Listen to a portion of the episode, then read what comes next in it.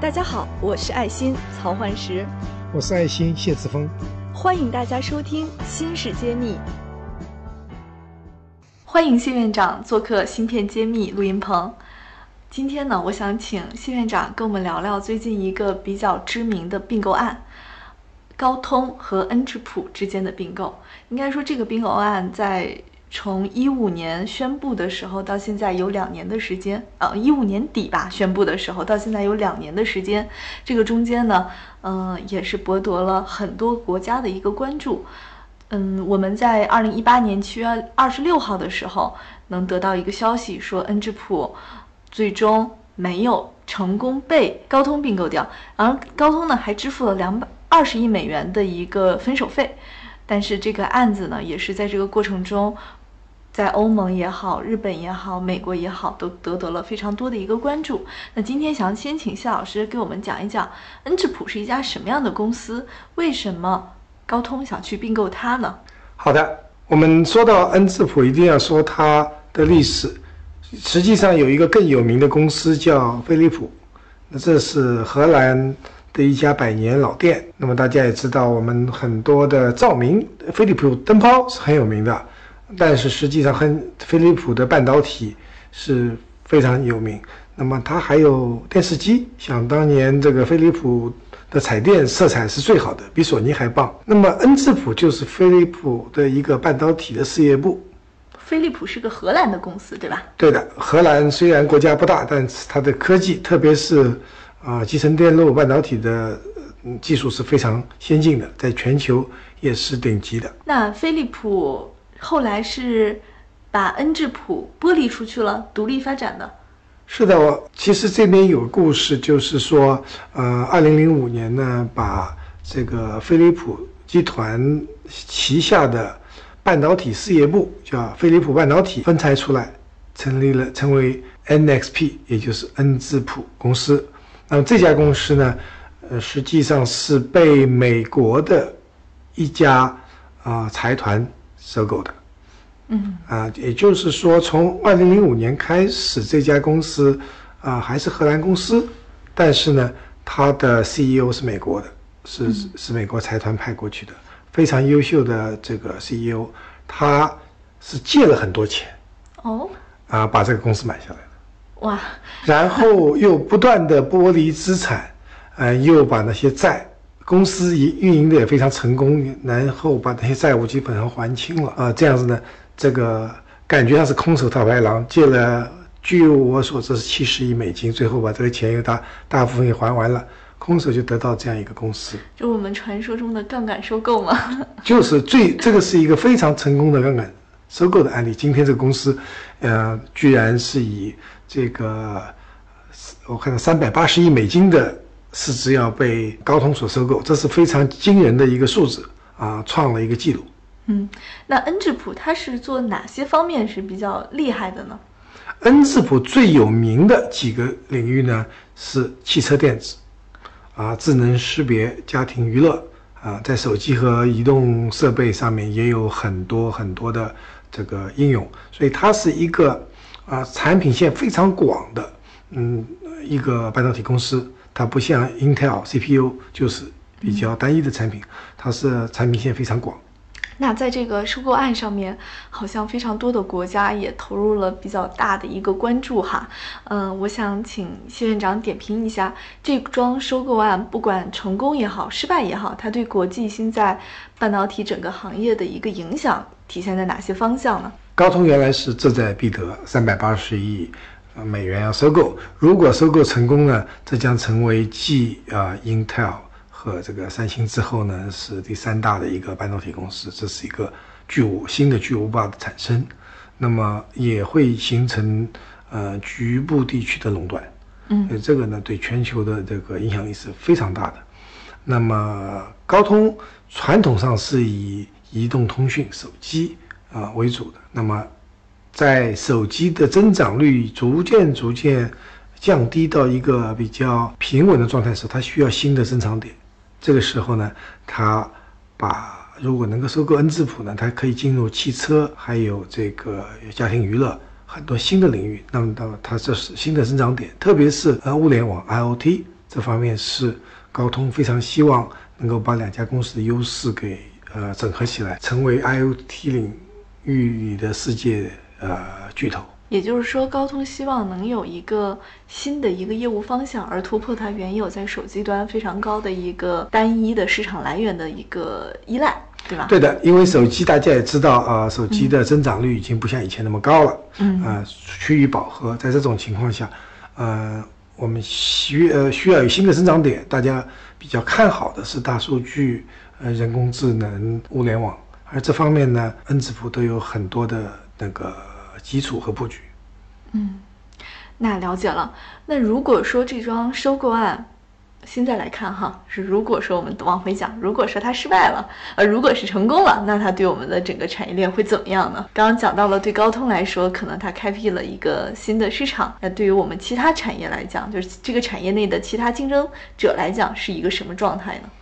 这就可能是要为什么那么多国家都要批准的九个国家来批准的，就是因为呃明显的很明显，这可能会成为一个垄断的一个企业，嗯那么所以大家在批准。那么他们在啊、这个过程中，其实恩智浦先要剥离一些呃产业或者 N 叉 P 呃这个剥离出去。据我所知，有两家公司就卖给了中中国的企业，然后高通也要卖掉一剥离一些，这样子才在市场上还形成一些竞争，否则市场上就没有竞争了，啊、因此形成这样子的一个垄断地位。那么实际上，如果其实就是有垄断的嫌疑，那么小公司就会越来越困难。无论在这个领域，在和新高通合并以后的新高通来竞争呢，就非常非常困难，甚至没机会了。所以这绝对是对于中小公司来说，是合并对他们来说不是一个好消息。了解了，所以在很多审核的时候，是不是这个反垄断审查也是一个核心的一个关注点？非常严格，在各地。那我也很吃惊，就是说啊、当时除了中国以外，八个国家都批准了，这是非常非常 罕见的罕见的。那么也坚持两年多。那最后呢，中国也没有说不批准，中国只是说我们还在沟通中，而高通放弃了这样一个收收购案呢，呃，很多人也觉得比较吃惊，因为感觉上是已经快要成了。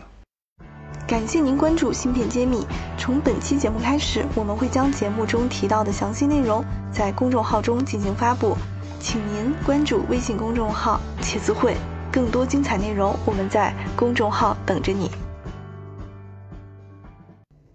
这个时间点也很奇妙哈，刚好处于我们这个芯片揭秘开播的这段时间对的之前。因为我们开播的时候就讲这个中兴通讯的芯片事件嘛，那么这个事件出了以后啊，中兴通讯最终是有和解的一个趋向，但是这个时候啊，也等于说是美国特朗普政府给了中国一个开了一个绿灯吧，那么中国也会呃认为是应该是呃帮助帮忙促成这件事情，但是很很微妙的是，中国政府没有拒绝的情况下，呃，高通放弃了这样一个并购案。嗯，这个混合着大背景来看，这个事情也是比较扑朔迷离的，而且包括在这个过程中还出现了一个半路杀出来的程咬金，也就是新加坡的博通，就博通他又抢出来哦，要花一千一百七十亿美元要收购高通，有点以小吞大的感觉啊，收购方反而被第三方提出要收购。对对对对对，这个这个是格局是非常啊、奇怪的。这个博通呢，实际上它也不是一家新加坡公司，它是呃有几家公司合合并的，其中也有美国公司。那你中有我，我中有你，甚至博通为了这个并购案把总部搬到了美国。